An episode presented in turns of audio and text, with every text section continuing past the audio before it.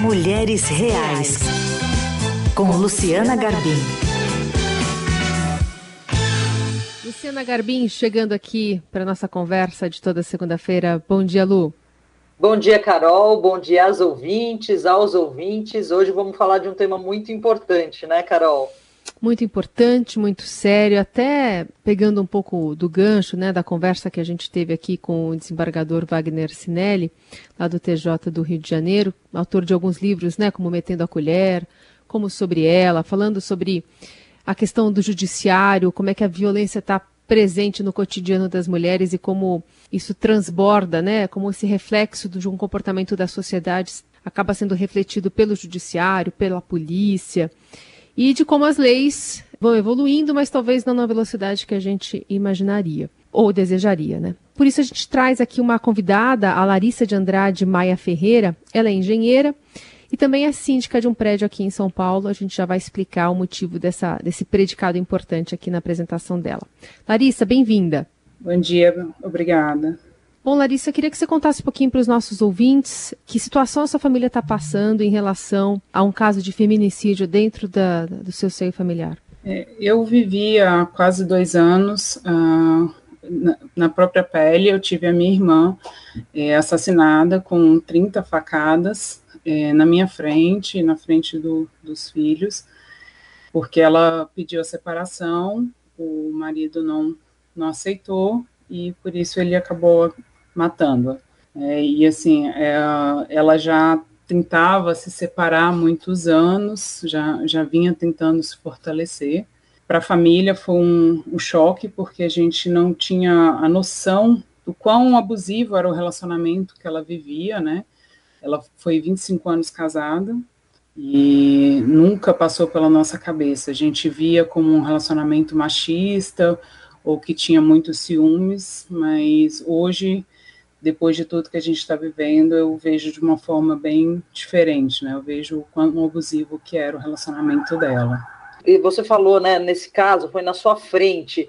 Como que é ter um caso de feminicídio na família, assim? Como que a família age? É, como que é a batalha judicial depois para responsabilizar o assassino? Você pode contar um pouquinho esses detalhes para gente? Posso. Eu vou voltar até um pouquinho para vocês entenderem como que a gente chegou nisso, porque assim, a primeira agressão à minha irmã, ela aconteceu há 27 anos atrás, logo no início do casamento. Ela foi agredida fisicamente e uma vizinha é, entrou para ajudá-la e também foi agredida. Né? Nesse episódio, a vizinha prestou queixa contra o marido da minha irmã. A única coisa que aconteceu com ele é que ele precisou pagar umas cestas básicas e prestou serviço comunitário por um tempo. Depois disso, ela viveu 25 anos de agressão psicológica e financeira, porque, de certa forma, ele meio que, vamos dizer, aprendeu que não podia bater nela, né? Mas isso não impediu que ele agredisse ela psicologicamente ou financeiramente, que ele já estava ocultando o patrimônio dela. E quando ela pediu a separação, a primeira coisa que aconteceu foi que ele prendeu ela em casa sem, tomou o celular dela, e por isso que eu fui para lá para tentar entender o que estava acontecendo, porque ela estava incomunicável, ela morava numa cidade do interior e não tinha os parentes próximos lá, né? E aí, quando eu fui, teve as conversas de, de separação, ele agiu como se fosse aceitar e acabou fazendo o que está fazendo, que fez, né?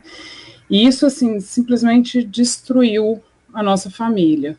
E o pós, ele está sendo muito mais dolorido do que a morte dela, porque a gente não está podendo sentir o luto, porque depois é, do que aconteceu, a gente entrou numa, numa luta jurídica para poder conseguir mantê-lo preso. Num primeiro momento, ele a matou com 30 facadas e ele deu uma facada nele para poder se livrar, né, do, do, flagrante. Então, assim, ele não foi preso em flagrante, ele foi hospitalizado, porque a família descobriu que é, na nossa lei, se a pessoa está machucada, a polícia não pode prendê-lo, ela é obrigada a levá-lo para o hospital. E aí, desde então, ele começou a entrar com vários recursos para poder se manter é, internado ou respondendo em liberdade. Ele só foi preso porque a família conseguiu provas que mostraram que foi premeditado e por isso que ele ele está preso, mas hoje ele está preso em regime hospitalar, porque ele conseguiu uma um habeas corpus de ofício no STJ que obrigou a interná-lo, né? Só que como ele está cautelado do Estado, ele precisa ficar internado no, no, na rede pública. E, e aí ele está já há quase dois anos é, em hospital público, tirando vaga de, de pessoas que, que precisam do hospital, simplesmente porque ele tem um recurso jurídico para isso. Porque doença ele não tem, ele está apenas recorrendo, ele já entrou com mais de 25 recursos para poder ficar recorrendo e se manter hospitalizado. Ou seja, né, esse crime que aconteceu em julho de 2020 em Minas Gerais, né, a, a Larissa ela fala conosco, que mora aqui em São Paulo. Como acho que bem você acabou é, trazendo para a gente, vocês não conseguem viver o luto, né? Após a morte, vocês ainda precisam lidar com essas questões do judiciário, que apesar de a gente ter uma lei de feminicídio, ter algumas, algumas alguns progressos em relação ao que a polícia pode fazer, ou instrumentos que o judiciário tenha, vocês, a família não está se sentindo acolhida, e muito menos é, se sentem é, seguros e que a justiça foi feita, né? Ou que a justiça possa ser feita de alguma forma que seja o encarceramento do, do ex-marido da sua, da sua irmã. O que, que você acha que precisaria para melhorar a sua situação? E claro, né, usando você como personagem aqui como um exemplo, mas a vida de outras mulheres e famílias que passam por isso, Larissa. Primeiro, a minha cabeça, depois de tudo que eu vivi, mudou muito. É, assim, hoje eu vejo quão é importante a, a gente prestar atenção no, no nosso entorno, no que, que os outros estão vivendo, porque quando, quando a minha irmã morreu, uh, foi um choque na cidade, porque as pessoas viam o marido dela como um marido perfeito, um príncipe encantado, que eles tinham um relacionamento excelente. As pessoas não tinham noção do que ela passava dentro de casa. Então, assim, eu acho que a gente tem que começar é, as pessoas prestarem atenção e, e o, a nossa justiça ela tem que começar a ser um pouco mais atenciosa, porque, inclusive, com a minha irmã, quando ela, é, ele prendeu ela em casa, é, eu consultei um advogado para saber o que, que, podia ser feito, né? O que, como que, que a família podia ajudá-la naquele momento. E ele me falou o seguinte: se, se ele não agrediu ela fisicamente, se você prestar queixa, corre o risco dela responder por falsa denúncia de crime e não ele. Então, assim, às vezes a, a mulher ela está num, numa posição ali que ela está presa e ela não pode nem sequer denunciar porque senão ela corre o risco de ela ter que responder por isso porque ela fez uma denúncia e depois ela pode passar de doida, de que, que acusou o marido falsamente, né? E a nossa justiça é extremamente lenta, ela tem muito, muita possibilidade de recurso, e isso vai tornando cada vez mais lento, e a sensação de impunidade é muito grande, assim, a gente fica... A família, ela, ela vive é, essa incerteza e, e essa sensação de impunidade todos os dias. Larissa, a Carol bem lembrou no começo do programa que você é síndica, né, de um prédio aqui na Zona Oeste de São Paulo. É como que você traz essas, esse seu drama familiar para o seu trabalho como síndica, né? Lembrando, como a gente falou na semana passada, que tem leis, né, municipais, estaduais, que têm obrigado o síndico até a relatar casos, né, de violência doméstica. Como que você tem, como que você trabalha isso no dia a dia do seu prédio? Primeiro, eu queria colocar que eu acho essa lei importantíssima, porque ela dá um respaldo jurídico para o síndico poder sim é, se envolver na situação. Então, assim, eu tenho feito alguns trabalhos de, de comunicação, por exemplo, no elevador, de, de conscientização. A gente tem alguns casos no, no condomínio que eu já consegui identificar, então, alguns eu faço um trabalho um pouco silencioso, mas sempre que eu tenho a oportunidade, eu mando uma reportagem para a mulher que eu sei que está vivendo um relacionamento abusivo, tento fortalecê-la, tento me, me coloco né, à disposição para ajudar. A gente já teve caso de agressão dentro do condomínio. E no momento da agressão, uh, comecei a interfonar e a mandar mensagem para poder cessar aquela agressão. E, e a gente conseguiu né, é, parar a agressão naquele momento, e depois me coloquei a, à disposição para conversar com a mulher, entender o que aconteceu, mas ainda existe é, um medo, uma vergonha da, das pessoas falarem o que estão vivendo, sabe?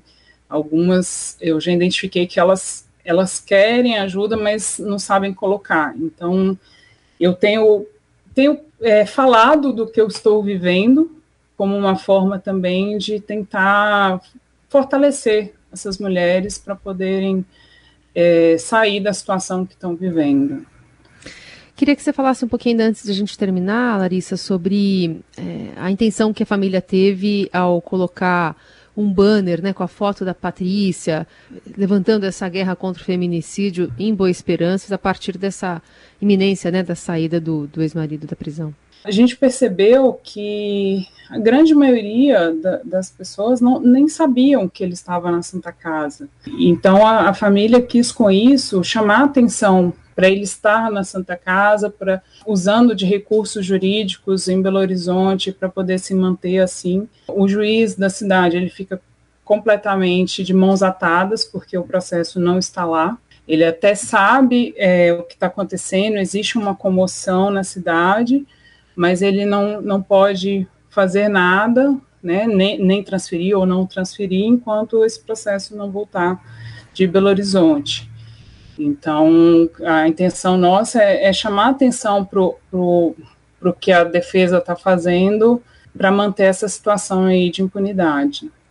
Acho importante aqui a gente trazer, né, Lu, essa conversa com a, com a Larissa, justamente para dar um exemplo muito real, muito vivo dessa conversa que a gente teve na semana passada com o desembargador, que é isso, né? Apesar das coisas se mostrarem num avanço, mas é um avanço muito lento ainda, a gente tem muitas mortes sendo registradas, especialmente por homens, enfim, de relacionamento, entendendo, né, o corpo da mulher e a vida da mulher como uma propriedade, atacando honra, enfim, usando alegações é, esdrúxulas para questões como essa de que a gente está falando aqui de um, de um assassinato. E como é importante, então, ter um aparato legal, jurídico, para dar suporte não só às mulheres, mas às famílias, né? Sim, e muitas vezes a gente vê reportagens né, de feminicídio, a gente como mulher fica chocada, mas quando você conhece um caso como esse da Larissa, da família da Larissa, e que você vê de perto o que significa né, para as pessoas que estão envolvidas, você tirar a vida de uma mulher e como é depois difícil que o responsável seja punido. Acho que é muito importante a gente trazer essas histórias. Então, agradeço muito a Larissa a coragem de contar esses detalhes aqui para gente e que sirva como, como lição mesmo e como reflexão para a sociedade de como a gente tem que pressionar para que esses culpados sejam punidos e para as leis sejam respeitadas e que a gente possa também ir aperfeiçoando né, esse sistema jurídico para que fique menos penoso para as famílias e para que a justiça seja feita. Larissa, obrigada por se abrir conosco, viu? Obrigada a vocês. Lu, a gente volta a se falar semana que vem. Até semana que vem, gente.